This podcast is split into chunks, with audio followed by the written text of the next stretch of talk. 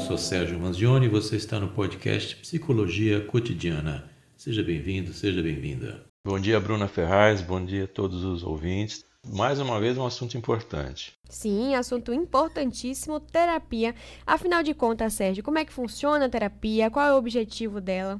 O objetivo da terapia é eliminar um sofrimento de uma pessoa. O objetivo principal é esse: você ter um sofrimento e você, através da terapia, eliminar esse tipo de sofrimento. Vamos lembrar que terapia, a palavra terapia, ela está significando um processo de tratamento. Então a gente pode traduzir assim, simplificando, terapia como tratamento e que pode ser vários tipos de tratamento, vários tipos de terapia. Por exemplo, fisioterapia vai ser um tratamento para as questões físicas. Quimioterapia, como está fazendo um tratamento à base de, de medicação. Quando se trata de fazer qualquer intervenção que seja emocional para as questões emocionais, a gente chama de psicoterapia, mas que ficou mais conhecida como terapia. Então a pessoa, ah, vou fazer terapia. Na verdade, quando vai mexer nas questões emocionais, vai fazer psicoterapia. Então, o objetivo principal é tirar a pessoa desse sofrimento que ela está através da abertura de uma consciência nova, de uma nova visão daqueles mesmos assuntos que ela já vê. Olhar de outro ângulo, entender contexto, entender por que uma pessoa pode fazer aquilo, a ideia também é aumentar as reflexões, autorreflexões, fazer o paciente pensa sobre si mesmo, pensa sobre seus sentimentos, é o modo de pensar, né, ao mesmo tempo que transmite aí também esclarecimento sobre como é que é o funcionamento da psique humana. Então, o processo terapêutico é mais ou menos o seguinte: Vamos supor que. Bruna, você já entrou numa caverna, Bruna? Nunca entrei numa caverna, não, Sérgio. Então vamos pensar o seguinte: a caverna é um lugar escuro, não tem som, não tem nada. Mas a gente vai entrar numa caverna, eu e você a gente vai entrar numa caverna. Só que eu vou com a lanterna na mão. Eu vou iluminando opções de caminho para você. E você vai escolher o caminho para qual você vai sempre você escolhe o caminho para onde você anda. Eu faço apenas iluminar opções. Eu não intervenho nesse processo. Se você for para a direita, eu vou atrás. Se você for para a esquerda, eu vou atrás. Se for para cima, para baixo, eu vou atrás e continuo iluminando opções. Eu só vou intervir se você for cair num buraco. Se você for cair num abismo, eu faço a intervenção. Dentro dessa caverna, desse passeio, a gente tem sensações diferentes, mas você pode machucar um pé, você pode alguma coisa raspar em você, você pode se assustar outra hora, mas também você pode encontrar coisas belíssimas, formações de cristais, estalactites, estalagmites, várias coisas que são assim muito impressionantes, coisas bonitas. Ou seja, essa caverna é o seu inconsciente. Esse inconsciente é algo que eu não conheço como psicólogo, vou ter que caminhar junto dentro dessa caverna para descobrir o que tem lá e que também você não sabe o que é que tem lá, porque senão não seria inconsciente. Se você soubesse o que tivesse lá, seria consciente. Então esse é um processo da terapia. A gente vai descobrindo em conjunto o que é que está acontecendo, quais são as causas e vamos trabalhando também em conjunto para que eliminar isso. Então esse é o processo terapêutico exemplificado, claro que eu estou naturalmente simplificando aqui o funcionamento de uma terapia, né? É um conjunto de técnicas, é um método específico, não é só bater papo. Muita gente diz assim: ah, eu não vou conversar com um terapeuta porque converso com um amigo. Conversar com um amigo é muito bom, mas com o terapeuta não é uma, um simples bate-papo. Tem uma conversa estruturada, tem uma escuta ativa. O psicólogo ele está ali escutando a pessoa de uma forma diferenciada. Então também se confunde muito. Ah, eu vou tomar minha cervejinha que é a minha terapia. Cervejinha não é terapia. Aquilo lá você pode chamar de outra coisa. Ah, minha, minha terapia é minha academia. Academia não é terapia. Academia é para você ficar forma física, ganhar massa muscular, etc. A praia é minha terapia. Praia não é terapia. Praia é diversão, outra, outras coisas que você queira chamar. Terapia, ou no caso psicoterapia, é um processo estruturado e que que tem um objetivo certo e que tem técnicas, etc. Então, não é qualquer coisa que é terapia como as pessoas acham. Então, mais ou menos é isso aí. Responde sua pergunta? Responde, responde sim. A gente está conversando com Sérgio Manzioni, psicólogo e colunista. Sérgio, e essa terapia? Para quem que ela é indicada? Quem deve fazer terapia? É verdade que todo mundo precisa fazer terapia ou não? Seria um exagero dizer isso? Todo mundo é um exagero, né? Eu sempre falo isso. A terapia é indicada para quem está com algum tipo de sofrimento incômodo. E normalmente esse é o caminho.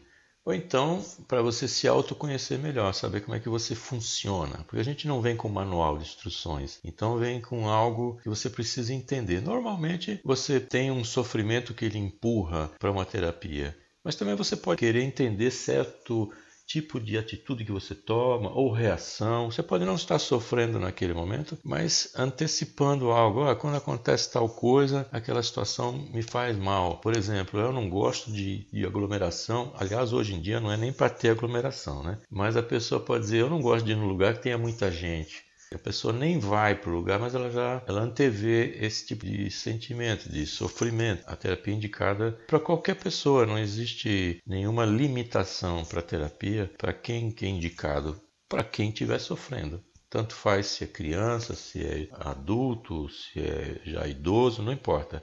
É indicado para quem tem sofrimento e quer se livrar dele. Pois é, Sérgio. E agora falando sobre essas diferentes abordagens que você até pontuou um pouco.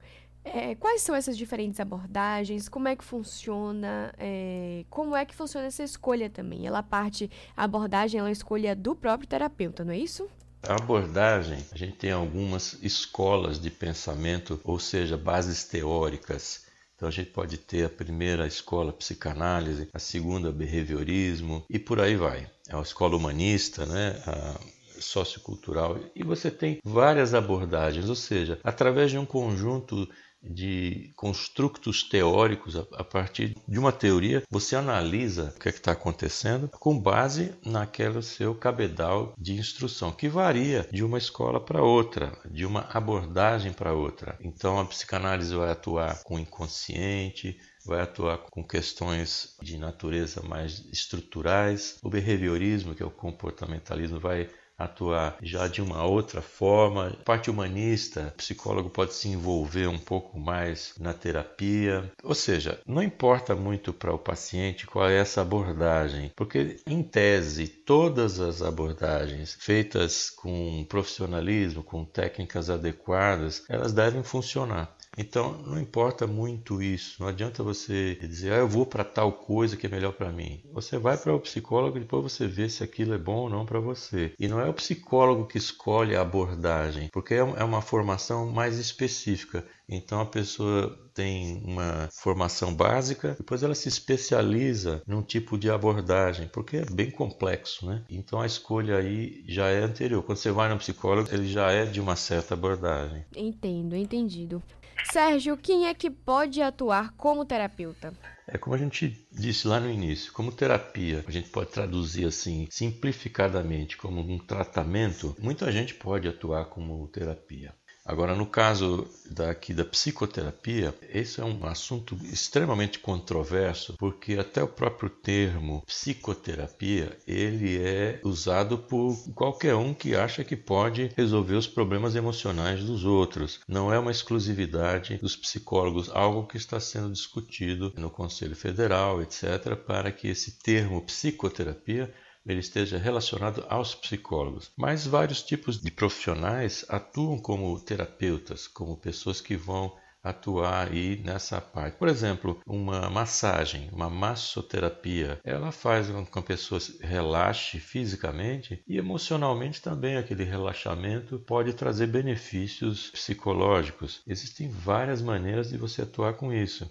O que é preciso é você escolher a questão certa aí, né, onde você vai entregar o seu pensamento, né, que você vai entregar, como a gente diz, vai entregar suas coisas, né, onde você vai abrir sua mente para as pessoas. Mas, de forma geral, qualquer pessoa pode atuar como terapeuta. Como é que funciona, Sérgio, essa questão da ética profissional?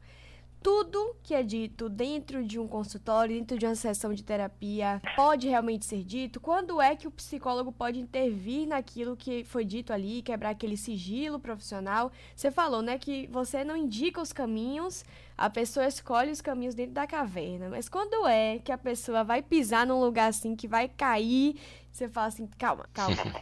Aí não. Intervir. É.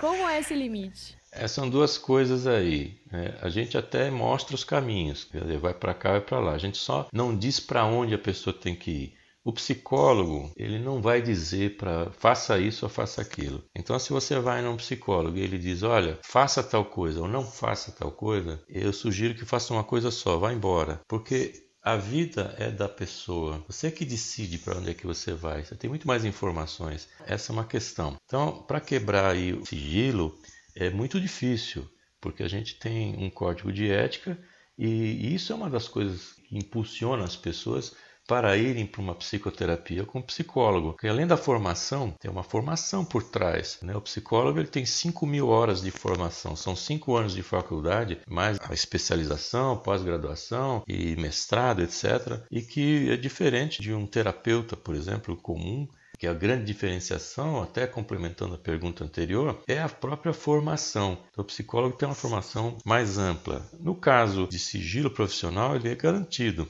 Porém, o psicólogo pode quebrar esse sigilo quando o paciente apresenta risco, perigo para as pessoas. Ele pode ter algum tipo de perigo para as pessoas, ferir as pessoas ou algum tipo de violência. O psicólogo ele pode quebrar esse sigilo. Quando o paciente também é um perigo para ele mesmo, então o psicólogo pode conversar com a família, com amigos para proteger esse paciente. E quando o paciente também está sofrendo algum tipo de injustiça, ou algum tipo de violência eh, sexual, assédio moral, qualquer coisa assim, o psicólogo também pode quebrar esse sigilo previsto no Código de Ética. E uma quarta possibilidade é quando existe uma intimação de um processo legal. Então, à frente de um juiz, o psicólogo pode quebrar esse sigilo, mas é sempre muito específico, respondendo perguntas específicas para a demanda. Então, de forma geral, isso aqui não acontece, mas a gente não pode se omitir em casos onde existe risco de dano para a própria pessoa ou para outros. Sérgio, só para a gente poder encerrar nosso bate-papo, porque a gente já fechou nosso horário aqui, quando é que um paciente ele pode receber alta da terapia? Quando é que fala assim, não, agora você pode seguir seu caminho e tudo mais? Eu gosto de dar alta, sabe? Uma coisa que faz bem para mim. É exatamente no processo, quando você vê que a questão principal que a pessoa trouxe, aquilo que moveu o sofrimento, e depois que você já fez um trabalho ali para que a pessoa aprenda a lidar com as questões cotidianas, então aí já é o momento da pessoa seguir. Eu vou fazer uma analogia bem simples. Psicoterapia é como se fosse um posto de gasolina na estrada. Você para quando você tem alguma necessidade.